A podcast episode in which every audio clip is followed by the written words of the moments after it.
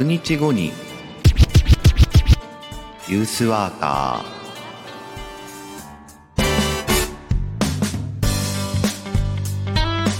おはようございます。1月18日、えー、水曜日朝7時名古屋からお届けしています。ユースワーカー社会教育士の白川陽一白さんです。若者の成長や社会参画福祉働くことなどの日常生活全般に関わりながら居場所づくりや地域づくりなどをしたり若者のコミュニティや意思決定を支え彼らが社会の一員になっていく手助けをする仕事をしたりしていますはい、えー、番組名のですね、えー、アイディア、どしどし、えー、お申し込みというか、えっとですね、意見を聞かせていただいてありがとうございます。あの結構奇抜なものから、まあまあそうだよねっていうものまでいろいろいただいておりますが、えー、まあ来週、えー、月曜日あたりとかですね、えー、紹介していきたいなと思っております。はい、えー、今日はですね、えー、昨日の続きということで、まあ、持続可能な居場所を作るためにっていうそういう話でした。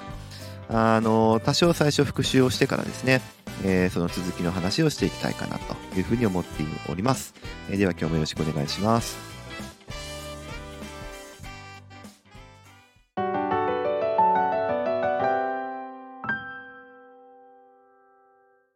えー、昨日の復習ですが、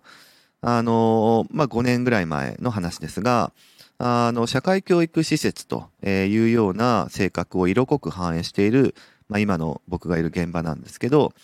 その性質上、事業プログラム、えー、何かイベントとか講座とか、えー、集団で意図的計画的に、えー、特定の目的に向かって行われるそういう事業プログラムがですね、えー、とても数が多いっていうことに、えー、このままじゃなんかすごい消費的だし、えー、なんか、あの、少ない人数を多くのプログラムに動員しなくちゃいけないっていうことで無理があるというふうに当時から思っていたので、なんとかこの状況を打破できないかなというふうに思ったという話、えー、それが5年ぐらい前に思っていたんだよっていうことを昨日お話ししました。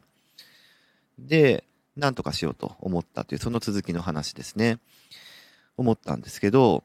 あの、まあ、要はですね、その、施設の中だけの循環を作るだけでは、えー、事業プログラムの回数っていうものに全然対応できないっていうことがあるわけですね。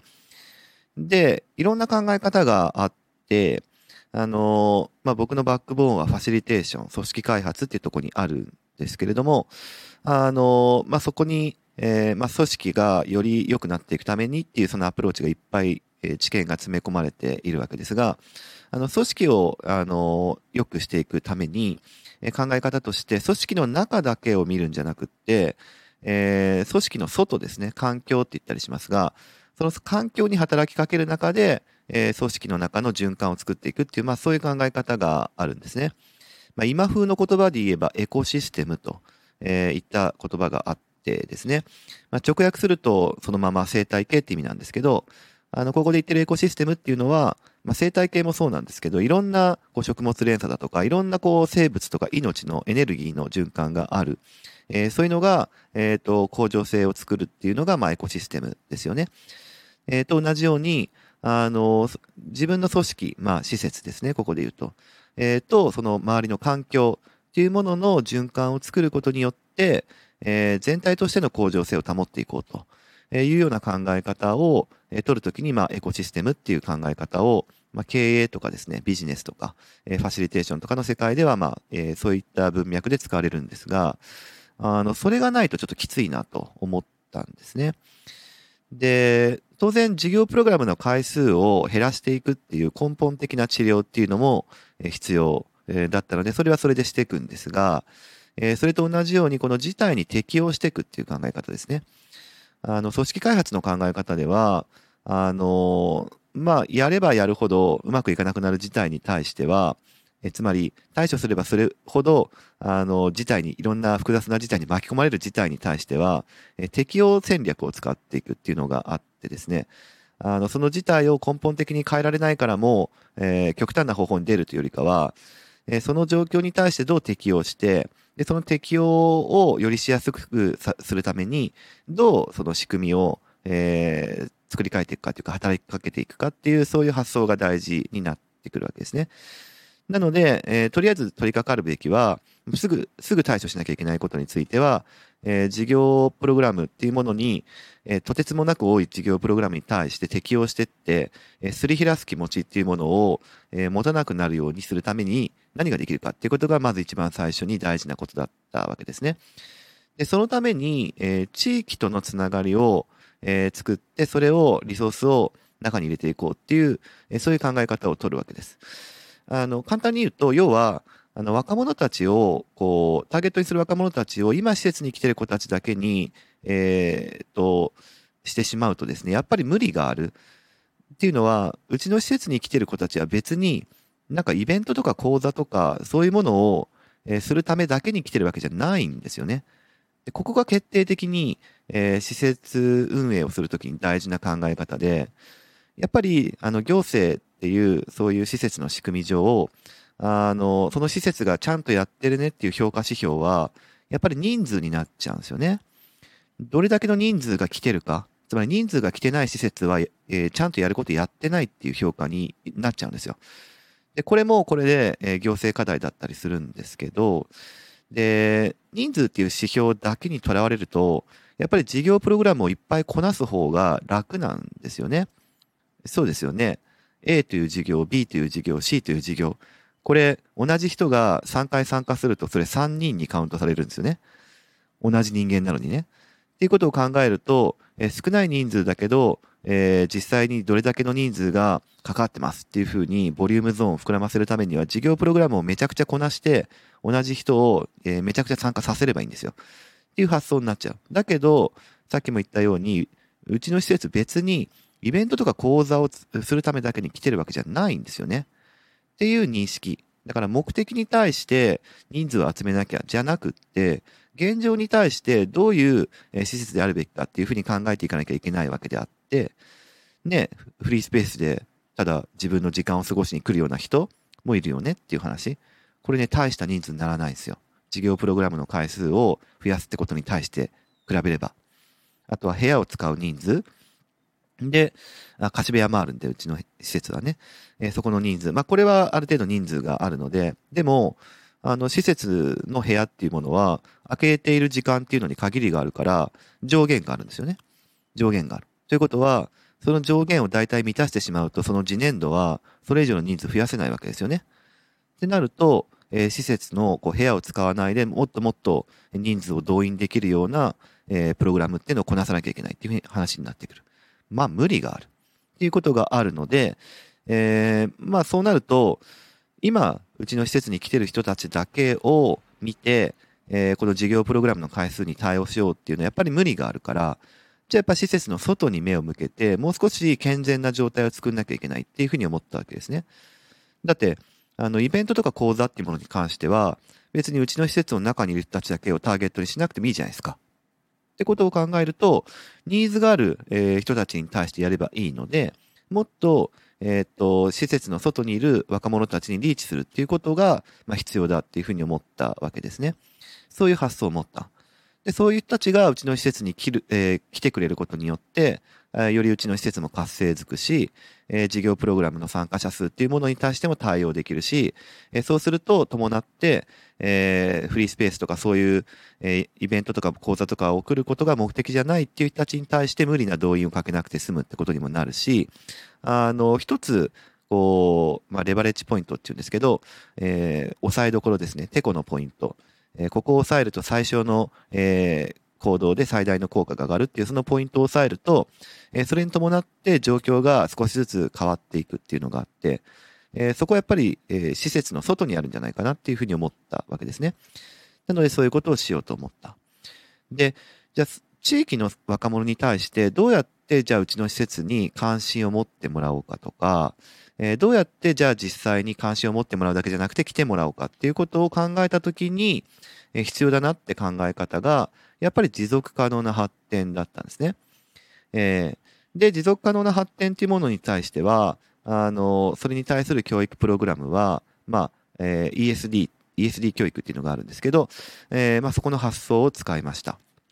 あの、まあ、具体的に言うとですね、あの、そんなに理論的なバックボーンからガシガシ攻めていったっていうよりかは、もうちょっと軽やかに動いていったんですけど、まあ、要は、えっと、このラジオでも、えっ、と、1月7日だったかな、えー、からの4日分で、大曽根っていう地域の実践の話をしたんですが、あの、ボランティア活動を、えー、ベースにした地域の実、地域の実践っていうものを、えっ、と、僕のその問題意識を持ってる当時、えー、ちょうど花開いてっていい感じだったんですよね。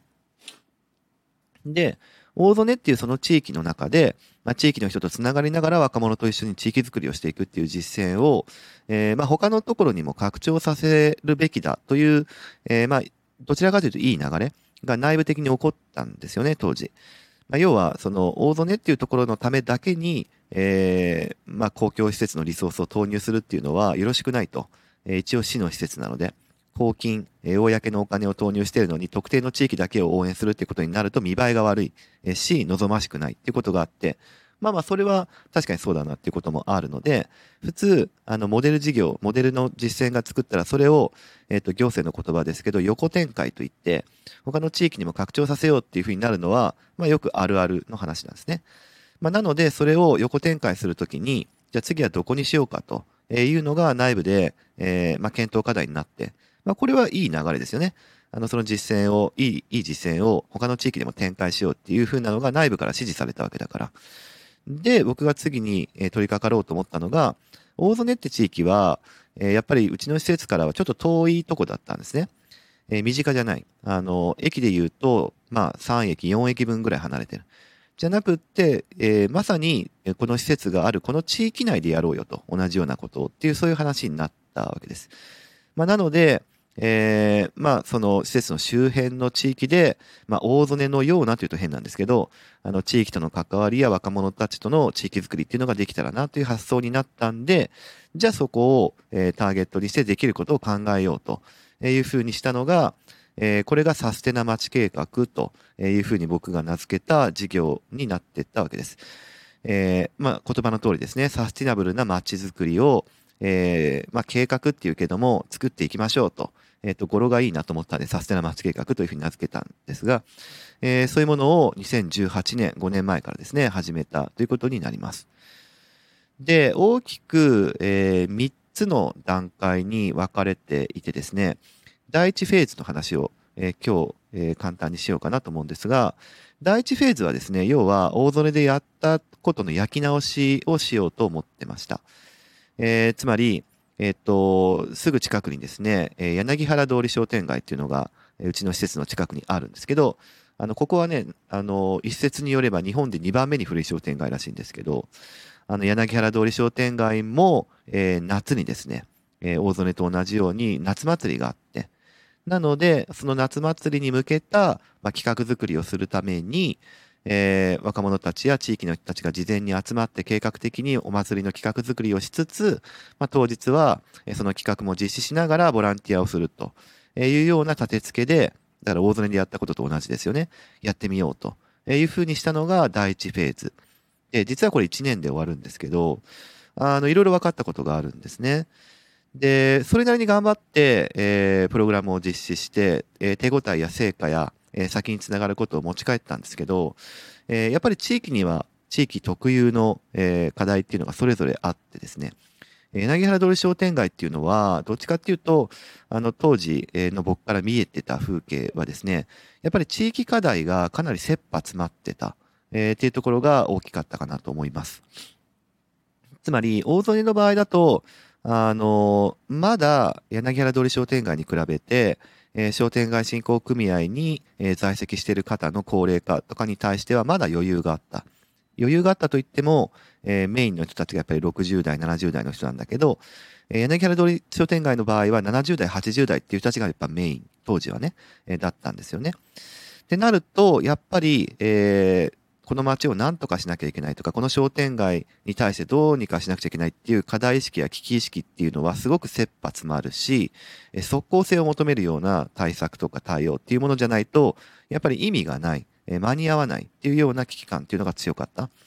でそうすると、やっぱり悠長に、えー、まあ、夏祭りのための企画作りをしてとかっていうものを、あの、我々はやりたかったんだけども、えー、そこに対して、じゃあそれがどんな意味があるの？どんな成果？どんな、えー、町にとっていい成果をもたらすの？っていうような迫り方？っていうふうにやっぱなってっちゃったっていうところがあって、なかなかこう、そういうことじゃないというか、やっぱりすぐに、えー、効果が出るものってすぐに消えてしまったりするので、あの、継続的になっていく、えー、じんわり効いていくようなものじゃないと、えー、持続可能なものにならないかなというふうに思ってたので、えー、まああんまりその今のこのやり方ではうまくいかないなっていうふうに思ったんで、えー、お祭り作りのための、えー、何がしかっていうものはその実践は、えー、1年で終わったっていうことにしたんですね。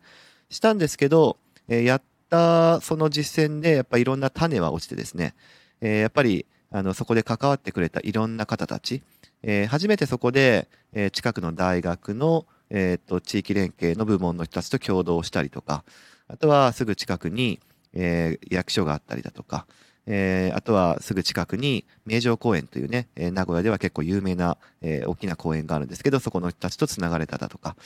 あの、それより前の、えー、年で、えー、細々とあのボランティアをしたりとかですね、え、個人的なつながりだとかですね、え、いうふうにつながりがあったものを一束ねにして、え、束ねて、えー、サステナ町計画の初年度っていうものに協力してもらったっていうことがあったので、えー、その人間関係は残っていったし、えー、やり方は見直すとしても、これをもう少しいい形でできないかなっていう仲間が地域の中にできたんですね。若者の仲間というよりかは、一緒にこの地域を何とかしていきたいなっていう地域の大人の仲間、しかもちゃんとそれぞれなりの、えー、ポジションを、えー、背負って何とかしていきたいと思える仲間が見つかったっていうのが、初年度の大きな収穫になっていきます。で、あの、次の第2フェーズ、明日の話にもつながるんですけど、あの、とてもラッキーだったのはですね、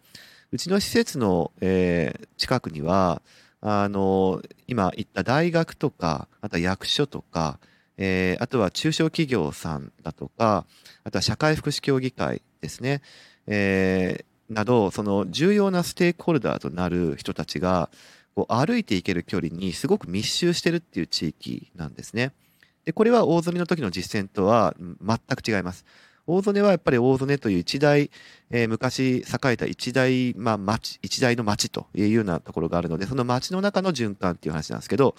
あの、うちの施設の近くは、まあ、ポイントとなるステークホルダーの人たちが歩いていける距離に、えー、狭く密集しているというところがあって、でそまあ、しかも社会教育福、社会福祉協議会にあたっては、えー、区の社協さんと市の社協さんがあるんだけど、同じ建物に入ってるんですよね。だから、うちの区のことも、あとは名古屋市のこともやろうと思ったらそこに行くのがいいわけですけど、歩いて5分ぐらいのところにあるんですよ。すごい、え、の高立地、高条件。えー、名古屋市の中でもかなり、えー、密集してていい感じ。で、歩いていける範囲のところに、えー、そういう一緒にやれそうな仲間たちがいそうなんだから、やっぱりやれたらいいよねじゃなくて、具体的に足動かして、一緒に手動かしてやっていくっていうのをしなくちゃいけないじゃんっていう思いもあったんで、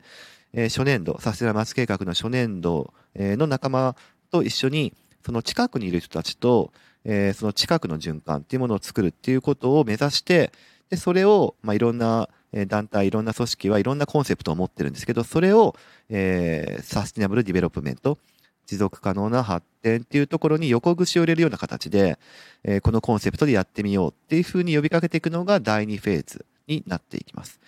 えー、はい、今日はここまでにしていきたいと思います。えー、地域内エコシステムっていうのを築くことが、結果的にうちの、えー、現場の場合は居場所づくりのためになるんだというそういう話ですね。はい、えー、第2フェーズの話はまた明日していきたいと思います。えー、それでは今日もありがとうございました。また明日お会いしましょう。このラジオは音声配信プラットフォームスタンド .fm からお届けしています。ただいま皆様からのレターをお待ちしております。今週のテーマは新しいラジオ番組の名前どうしようです。若者と関わる仕事を名古屋で4月から新たに始めていきます。しかしそこは副業が禁止の組織。さーてどうしていこう。多様な若者とのつながりが地域の中でこれからも続いていくようにちょうどいい自分の働き方を考えていきます。ラジオ番組の新しい名前お待ちしております。